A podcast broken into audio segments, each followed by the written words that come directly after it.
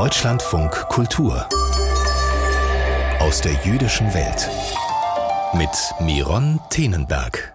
Katharina Ostrowska ist 1976 im russischen Rostov am Don geboren. Kurz darauf ging es ins nahegelegene Taganrog. Im Alter von sieben Jahren zog sie dann in die ukrainische Hauptstadt Kiew, welche sie dann mit 17 Jahren, also 1993, verlassen hat und seitdem in Hamburg lebt. Die Musikerin, die aufgrund starker brasilianischer Einflüsse auch unter ihrem Künstlerinnennamen Rosa Morena Russa bekannt ist, hat fünf Alben herausgebracht. Ihr aktuelles Blondchen dicke Lieder, also wandernde Lieder oder wandernde Gedichte, hat sie auf Jiddisch eingesungen, obwohl sie sie eigentlich nicht aktiv spricht.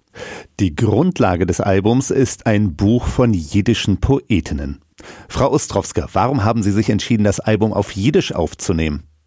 Erstens, weil ich total in Bann gezogen worden bin von diesen jiddischen Gedichten.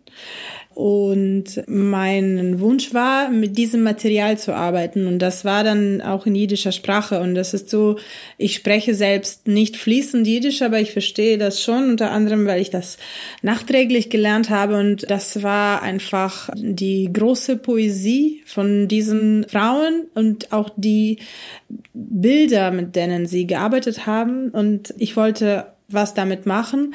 Und auch die Sprache, äh, darauf äh, greife ich immer wieder zurück, wenn es jetzt um meine Selbstidentifikation auch innerhalb des Judentums geht. Ähm, sagt viel aus über mich selbst. Sie haben gerade den Gedichtband Splitter von Licht und Nacht angesprochen, den Sie während der Pandemie in die Hand bekommen haben. Peter Komans übersetzt darin Anna Margolin, Katja Molodowski, Malka Heifetz-Tussmann und Rochel Korn.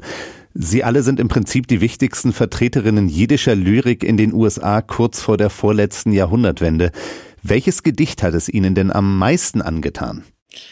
Mein Liebling ist Anna Margolin aber weil sie auch eine ganz besondere, sehr malerische Poesie hat. Sie hat ja ganz abgefahrene Wörter, also fast impressionistisch. Also ich glaube, damit hat es alles angefangen. Das war auch das erste Lied, was ich verfasst habe, und zwar Schlanke Schiffen Ne, das heißt schlanke Schiffe.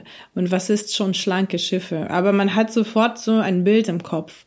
Und dann las ich die erste Zeile von diesem Gedicht und das hieß Schlanke Schiffen drimmeln auf geschwollen grünem Wasser. Was bedeutet schlanke Schiffe dösen auf geschwollen grünem Wasser. Und ich dachte, wow, oh, ist das heftig, das Zeug. Schlanke Schiffe. Schlanke Schiffe schlummern auf den grünen Wasserfluten, schwarze Schatten schlafen auf dem kalten Wasserherzen, alle Winde ruhen still. Wolken schieben sich gespenstisch durch die Nacht, die stumme, bleich und ruhig liegt die Erde, hart auf Blitz und Donner. Bald bin ich still. Schlanke Schiffe von Anna Margolin aus dem Band Splitter von Licht und Nacht. Sie haben gerade erzählt, dass dieses Gedicht für Ihr Album eine ganz spezielle Rolle gespielt hat. Sie hat ja nicht so viel veröffentlicht, aber alles, was sie gemacht hat, war von einer unglaublichen Wucht in meiner Empfindung. Und das Buch ist auch gut, weil da auch die Biografien von den Frauen drinnen sind, von den Dichterinnen. Und ich habe nebenbei auch nochmal ihre Lebensgeschichte gelesen. Und sie hatten jetzt alle Auswanderungserfahrungen, sie hatten auch alle Fluchterfahrungen, sie hatten größtenteils auch Kriegerfahrung. Und das war so ein Komplex. Das war nicht nur die Poesie selbst, sondern unter anderem auch die persönliche Lebensgeschichte von diesen Frauen. Und wie gesagt, das als Paket dann, also die Gedichte und auch die Lebensgeschichte von diesen Frauen haben für mich dann initial zündungsmäßig gewirkt. Wie kam es dann zu Ihrer musikalischen Interpretation der Texte? Also ich habe das Buch einfach mehrfach gelesen. Einmal habe ich das als Buch gelesen, noch einmal habe ich das als Jiddisch-Lehrbuch für mich nochmal gelesen, weil das auch nochmal die Übersetzungen mitgeliefert sind. Also das fand ich sehr hilfreich, auch als Lehrmaterial für wen Jiddisch lernen möchte. Und bei dem dritten Durchlesen habe ich, sagen wir mal so, das ganze Material noch einmal durchborstet auf die Vertonungstauglichkeit.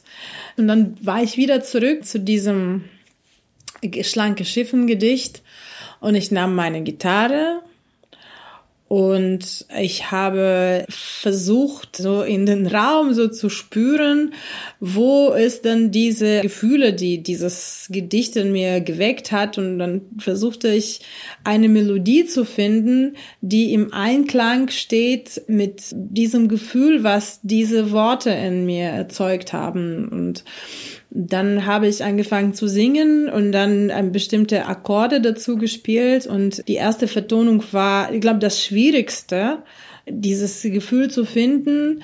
Aber auch, das war das stärkste Erlebnis. Das war für mich unglaublich befriedigend, auch ähm, gänsehautmäßig. Es war eine sehr, sehr intensive Arbeit und die hat mir auch sehr viel Freude bereitet. Und das war fast wie eine spirituelle Sitzung. Und äh, das war wie ein Gebet. Etwas sehr Erfüllendes und auch etwas sehr Geistiges, Mystisches. Und währenddessen wusste ich, aha, ich arbeite mit einer Quintessenz, mit einem Material von einer Frau, die ich sehr bewundere, die ist aber nicht mehr unter Lebenden. Und jetzt widmet mich dem und lasse das durch mich so durchgehen und lasse mich als Medium stelle zur Verfügung für die Musik, die auf diese Zeilen dann erklingt. Also das war, das war sehr heftiges Erlebnis für mich. Dann hören wir einfach mal rein. Schlanke Schiffen von ihrem Album. Schlanke Schiffen dremeln auf dem Geschwung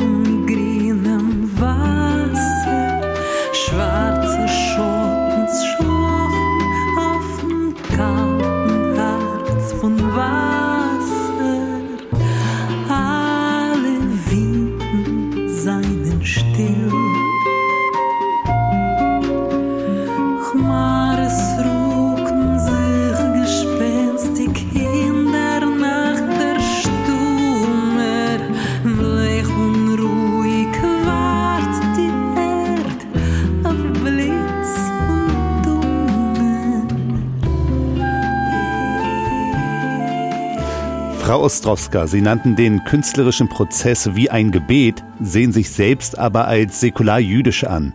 Geht das überhaupt gut zusammen?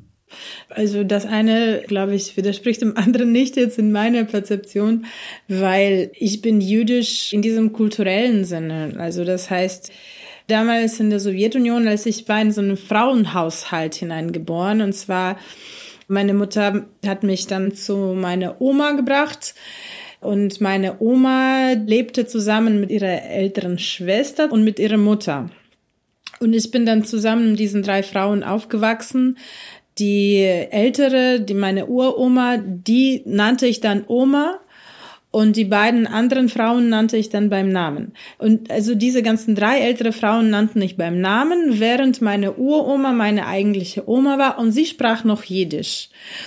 Und sie ging nicht in der Synagoge, sie waren, ich glaube, sie machten kein Schabbat ohne das jetzt zu wollen oder ich bin schon ähm, mit dem Bewusstsein aufgewachsen, dass ich jüdisch bin. Und dann hat auch meine Oma immer wahnsinnig drauf bestanden, dass ich nichts bei den Nachbarn esse. Und solche Sachen. Also das heißt, ich bin dann nicht jüdisch gläubig, klassisch Schabbat, Familie, sondern mein Judentum, meine jüdische Zugehörigkeit, sagen wir mal so, die lief irgendwie ganz andere Wege und jetzt für mich persönlich so gläubig zu sein, ich fühle mich dann im Judentum nicht aufgehoben. Da ist mir irgendwie ein bisschen zu eng.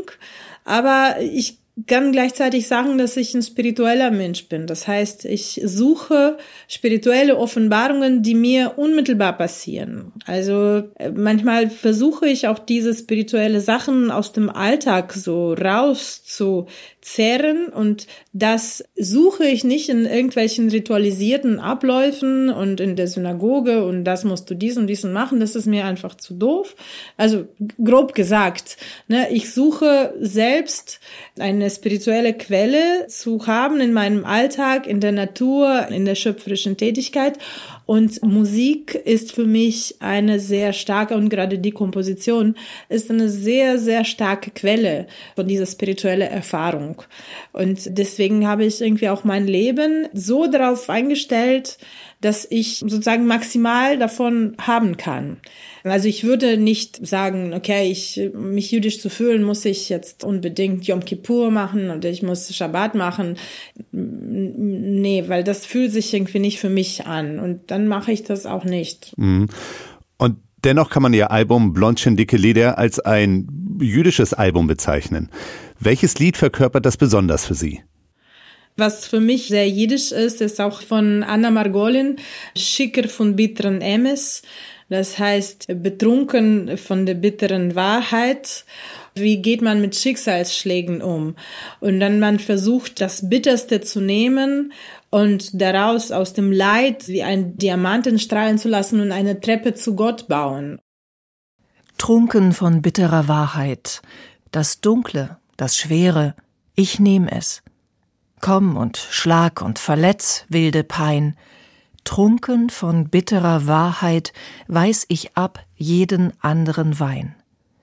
Das Dunkle, das Schwere, Verbrauchte, wofür ich mich schäme, tagtäglich und ganz, will ich durchglühen, durchbluten, durchleuchten, verwandeln in edelsten Glanz.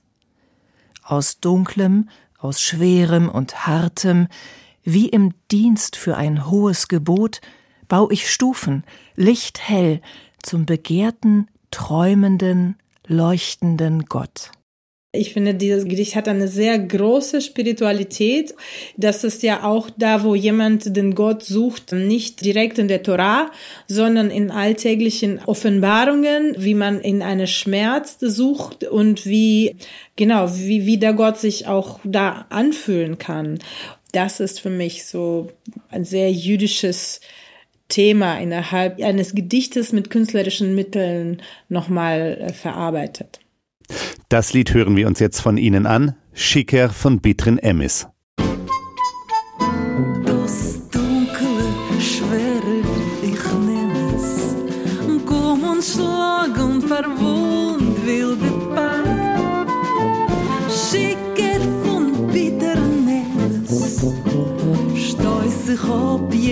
Anderen Wein.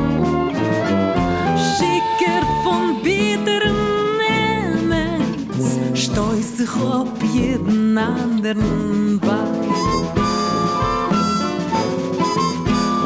Das dunkle, schwere, verbräuchte, was verschämt mich doch Geus und doch ein,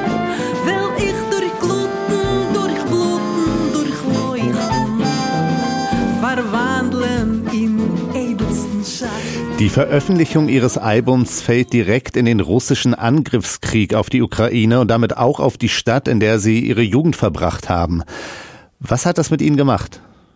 Also als der Krieg angefangen hat, ich habe ja nun einen sehr persönlichen Bezug zu Kiew. Da lebt ja meine Halbschwester, zu dem ich in einem sehr engen Kontakt stehe.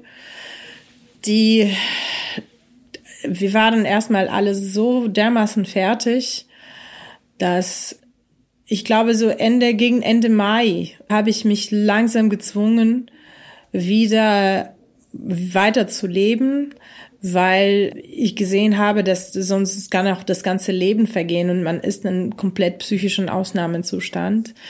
Und man hat einfach angefangen, dieses ständige Leiden, mit dem man sich ständig auseinandersetzt, man, man kann, man kann es ja auch nicht verdrängen oder sowas, aber man versucht irgendwie trotzdem zu leben. Also ich war seit dem Anfang des Krieges bis Mai komplett gehemmt, weil auch die Familie von meiner Schwester auch in Gefahr war.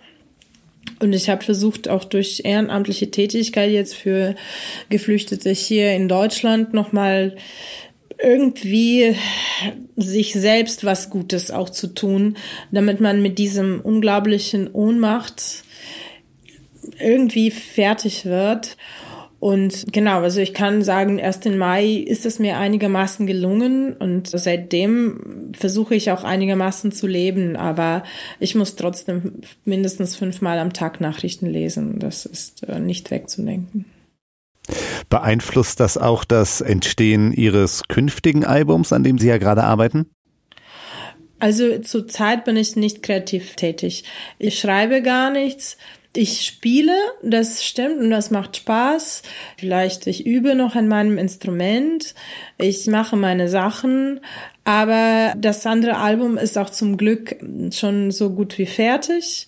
Ne? Da muss ich auch nicht viel machen. Aber ich bin gerade nicht imstande, äh, kreativ fähig zu sein, weil ja, ich weiß es nicht. Also ich, das wird, das wird sich schon geben, aber da in, insofern beeinflusst das jetzt, weil ich gerade nichts schreibe. Vielen Dank für Ihre offenen Worte. Ich sprach heute mit der Musikerin Katharina Ostrowska. Ihr aktuelles Album Blondchen Dicke Lieder ist bei Dakasa Records erschienen und bereits im Handel erhältlich. Das Buch Splitter von Licht und Nacht, jiddische Gedichte, übersetzt von Peter Kommans, stammt aus dem Campus Verlag. 452 Seiten kosten 34,90 Euro.